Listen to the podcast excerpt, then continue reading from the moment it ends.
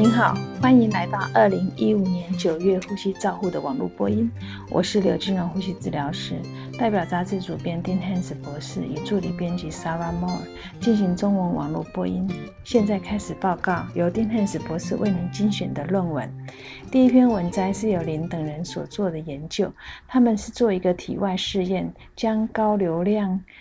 加湿系统使用不同的面罩。提供雾化设备的成效，利用他们是利用肺模型模拟两岁儿童自主呼吸的方式，研究气流进入面罩和呼吸模式与雾化成效的关系。结果发现，高流量加湿系统以面罩来给予气雾雾气的成效，是可能与婴儿和儿童的呼吸方式是有关的。正如 Dikins。评论选择适合的设备，达到成适当的给药方式是明智的选择。第二篇文摘是由巴金等人所做的研究，他们比较气切罩 （Right 面罩）和气雾面罩连接喷射式的喷雾器进行雾化给药治疗，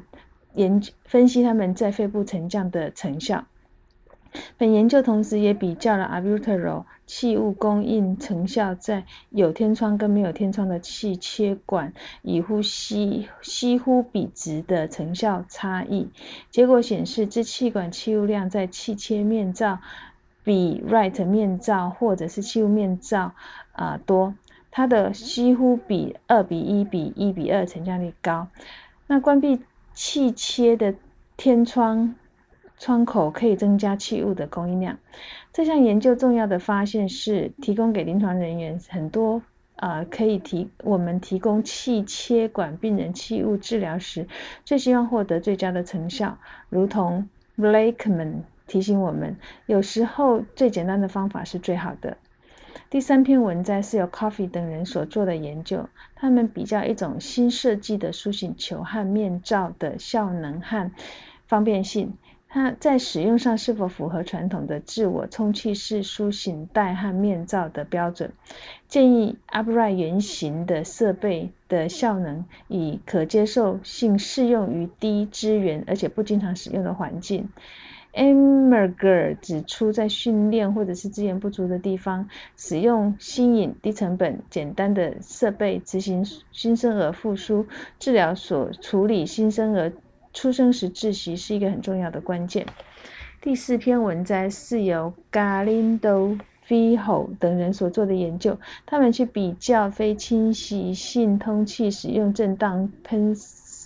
网塞式喷雾器和常规的喷雾器的气雾粒子在肺内肺外腔室的放射性雾气肺指数和放射性雾气质量平均平衡点来评估雾化的成效。他们招募十位正常人使用。交叉设计给予气雾治疗，结果发现震荡式网塞喷雾治疗进入到呼吸道的放射性标记药物是常规喷雾设备的两倍以上，所以作者建议对于气道疾病病人仍需要进一步的研究。第五篇文摘是由。阿米瑞等人所做的研究，他们开发一种准确可靠测量无效容积方式，并且将此容技术用在一个比较呃一般常用的面罩的无效容积的测量。先利用电脑断层来扫描和编号各种品牌的中号、小号尺寸的面罩，测量每一种面罩的无效容积所得到的数位化资料。结果，作个作者发现。啊，电脑技术是提供一个比较精准的测量面罩无效容积的简单方法。第六篇文摘是由 Favor 等人所做的研究，他们使用一种非侵入性的电脑工具来量化住院诊断为呼吸道融呼吸道融合病毒感染的儿童，以高渗透性盐水雾化吸入后。哮喘出现的现象，结果发现，无论是通过临床或者是电脑声学得分的评估，住院诊断为和融合，呃，呼吸道融合病毒感染的儿童，使用高渗透性盐水雾化吸入，并没有改善他的气流。第七篇文摘是由 Stay Halin 等人所做的研究，他们分析多次呼吸肺扩清扩清技术，测定在 Duchenne 肌萎缩病人肺容积下降是否合并有通气不均匀。结果发现，Duchenne 萎缩肌萎缩病人在中度到中重度肺容积下降有通气不均匀的现象。改变通气几何性质，或者是治疗气道分泌物，或许与病人的肺清除指数有提高有关。第八篇文摘是由加肯和马奎等人的研究，他们评估电脑化呼吸印在 COPD 病人不同的气流和标准化解剖位置的变异性和它的可靠性。结果发现，气流在零点四到零点六升每秒的时候，电脑化呼吸参数是比较可靠的。整体而言，所有的解剖位置的方法都是可靠的。第九篇文摘是由 Delgado 等人所做的研究，他们去评估巴西圣保罗 COPD 病人上网搜寻 COPD 讯息的现况，结果发现只有大约十四病人使用网际网络来搜寻疾病相关的信息，使用网际网络与拥有电脑设备、低呼吸困难评分和高社会经水准有相关联性。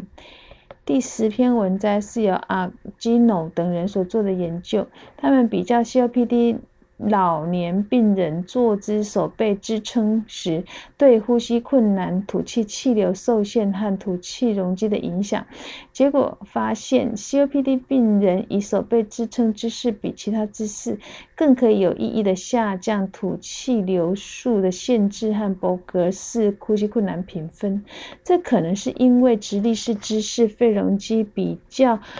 啊，比他的用手臂支撑的姿势的肺容积的位置还要来得高，那可能呃，这会导，这也可能是导致老年人 C 老年 COPD 病人减缓呼吸困难的因素之一。第十一篇文摘是由 Mount Serrat 等等人所做的研究，他们评估诊所求诊的 COPD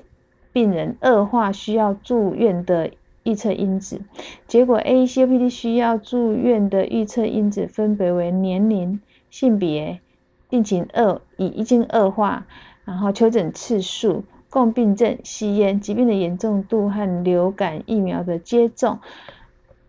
率。有关。作者认为，这种模式可能可以分辨出病人 COPD 恶化需要到住院的高危险群病人，需要进一步的研究来证实这个模型在不同的族群上面和场合是不是也是一样。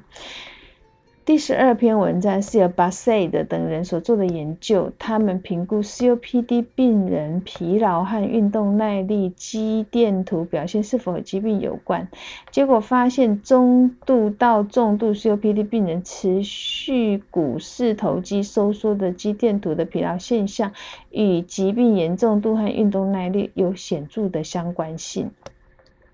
第十三篇文摘是由 William 等人所做的研究，他们发展并执行一种认知行为治疗的计划。这个研究作业标准是结合认知行为治疗的课程与综合肺复原。这个计划着重于呼吸困难的呃。感知经验，主要的目的是观察应用在临床实作上面的好处。结果发现，认知行为治疗课程与综合肺复原课程。对呼吸困难的感知经验的受试者是可行而且被容易被接受的。然而，该协议还有一些方法的限制需要修改。我们需要较大的随机型对照型研究来确定它的效果跟长期的结果。第十四篇文摘是由 Home 等人所做的研究，他们使用非功能。